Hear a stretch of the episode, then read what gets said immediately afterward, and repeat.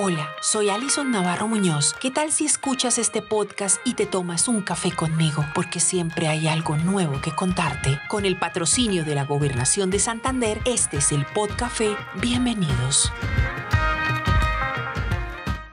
Estos días todos hablamos de reactivación económica, oportunidades de empleo, generación de negocios, ferias, exposiciones y muchas alternativas más que buscan mejorar los ingresos de los santanderianos. Pues bien, un grupo de empresarios están en Bogotá en Corferias en Agroexpo 2021, llevando un poco de lo autóctono para abrirse campo a nuevos mercados. Hoy, de Santander para el mundo.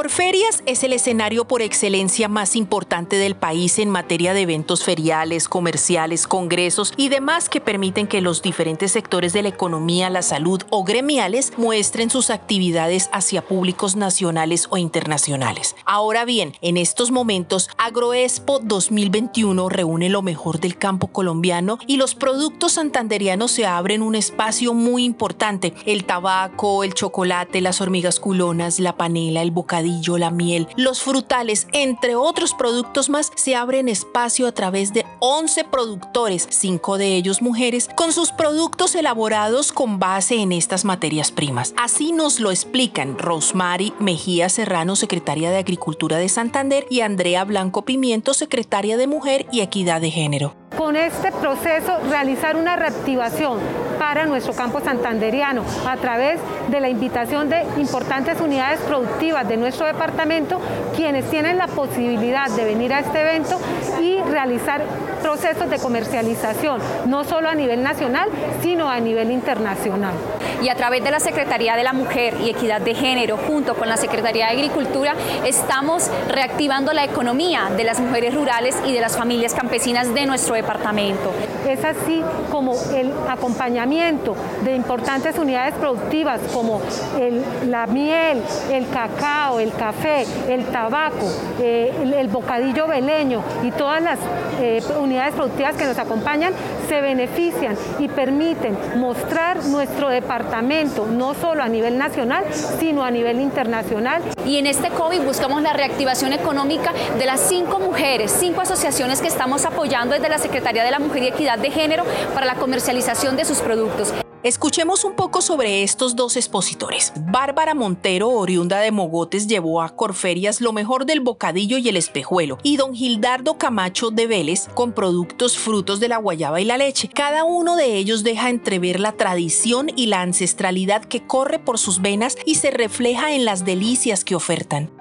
Bueno, yo represento a Industria Mogotes, anteriormente llamada Bocadillos el Vencedor. Industria Mogotes es una empresa de 57 años de tradición que conserva una formulación ancestral que viene desde nuestros indios guanes, quienes procesaban eh, la guayaba de la forma que nosotros lo hacemos actualmente.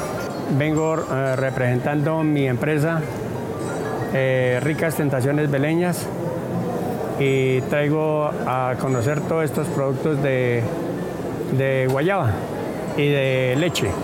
Sacamos este, este producto que es tipo de exportación de la fábrica Ricas Tentaciones Beleñas. Es guayaba blanca, se pela totalmente como no se, se le quita todas las impurezas y por eso es que es eh, el, producto mm, de exportación. Nosotros traemos los bocadillos de guayaba que nos brindan dos productos directos de la fruta. Son el bocadillo que se obtiene con la pulpa de la guayaba y el espejuelo que se obtiene con el cocimiento clarificado de la fruta. Estos dos productos podemos ofrecerlos al mercado con un 10% menos de azúcar por ese proceso ancestral que nosotros conservamos en nuestra empresa. Y que se hace el arequipe, ¿sí? Y la guayaba que nosotros mismos la, sembramos allá, tenemos los cultivos. Nos dieron la denominación de origen, por eso es el bocadillo tradicional que es el beleño y de ahí dependemos todo, toda la, familia eh, porque allá se manejan más o menos unos 2.000 empleados. Industria Mocotes es una empresa completamente familiar. Yo soy la segunda generación, mi padre fue el fundador de ella, era un campesino que venía al pueblo a vender su fruta en las diferentes fábricas que existían en ese momento. Entonces, como él tenía una familia muy grande, decidió venirse al pueblo a educarlos y pues lo que él eligió fue producir bocadillo porque él vendía la guayaba y se dio cuenta que podía hacer el mismo proceso. Muy importante que estamos acá porque para darnos a, a seguir dándonos a conocer como el bocadillo beleño, que es el origen de nuestro departamento. Eh, también es una empresa de carácter social porque quienes laboran en ella son en especial mujeres cabeza de familia. Ha sido sustento durante 57 años de muchas familias mogotanas. Otros dos expositores son Tania Holguín, quien llevó desde Landazuri lo mejor del cacao, e Iván Zambrano, que también viene de Mogotes, pero con el fruto del trabajo de las abejas, la dulce miel. Ellos también, al igual que Bárbara y Gildardo, representan la tradición de empresas familiares con años de experiencia y con las cuales han sostenido a sus familias por varias generaciones. Bueno, mi emprendimiento es estado chocolate artesanal. Hacemos todo el proceso de la transformación desde el grano de cacao hasta el chocolate. Este emprendimiento es un emprendimiento familiar. Apícola San Juan de la Vega, productora de miel y productos de la colmena, y Delicias Mogotanas, eh, que trabaja todos los productos derivados de la guayaba. Eh, venimos del municipio de Mogotes, departamento de Santander. Apícola San Juan de la Vega pues nace eh, heredado de un tema de más de 40 años por parte de mi padre y que hoy por hoy eh, es una de las actividades que propende por el medio ambiente. Bueno, elaboramos estas barras en porcentajes de 70-90% concentración cacao, semi-amargas. Eh, las manejamos en porcentajes altos ya que pues, eh, queremos cuidar la salud de nuestros clientes. Bueno, manejamos chocolate de 100% cacao de taza. Una pastilla rinde para 3 a 4 tazas de chocolate. También manejamos cacao en polvo natural manejamos chocolate instantáneo, manejamos también chocolate de la abuela, que es el tradicional, el de la abuelita, el de chúcula. Delicias Mogotanas es una compañía que lleva varios años en el mercado, que por decirlo ya pasó de, de, una generación a otra y que se sigue porque son, se siguen trabajando con estas recetas antiguas, donde el producto sigue siendo 100% natural, donde no estamos eh, utilizando químicos donde los conservantes no van. Bueno, el cacao para mí es muy importante ya que desde mis abuelos se creó, pues eh, se dio inicios al, cultivo del cacao y luego siguieron mis padres y nosotros como hijas pues ya tenemos como, como este rol de la transformación, ya llegamos a como a otra a otro paso más agigantado que fue ya la transformación al gran, del grano al chocolate.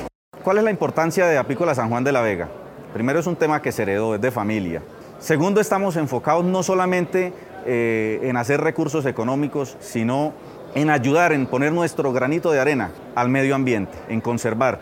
Es cierto sin abejas no hay agricultura. El 70% de los productos agrícolas que consumimos todos los días se dan gracias a la polinización que hacen estos insectos, la abejita. Crear la necesidad de que se puede transformar, se puede hacer cosas muy interesantes con el campo, eh, no olvidarnos del campo para nada y podemos mostrar pues al mundo todos nuestros productos eh, y también mostrar que podemos hacer cambios, podemos generar empleos, podemos salir de esos rinconcitos alejados, apartados de nuestros municipios a transformar vidas. Este producto lo colocamos en el paladar de los colombianos e inclusive de nuestros visitantes, de los turistas, va a ser un producto muy bien acogido. Necesitamos eso, que prueben nuestros productos para que se enamoren de ellos.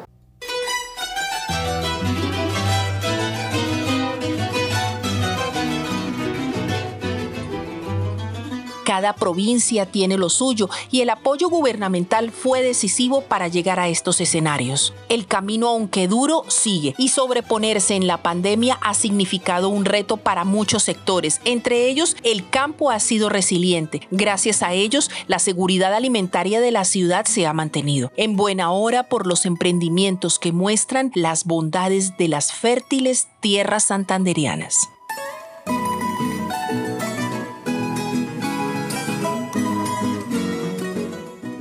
Nos vemos en el siguiente podcast. Hasta pronto.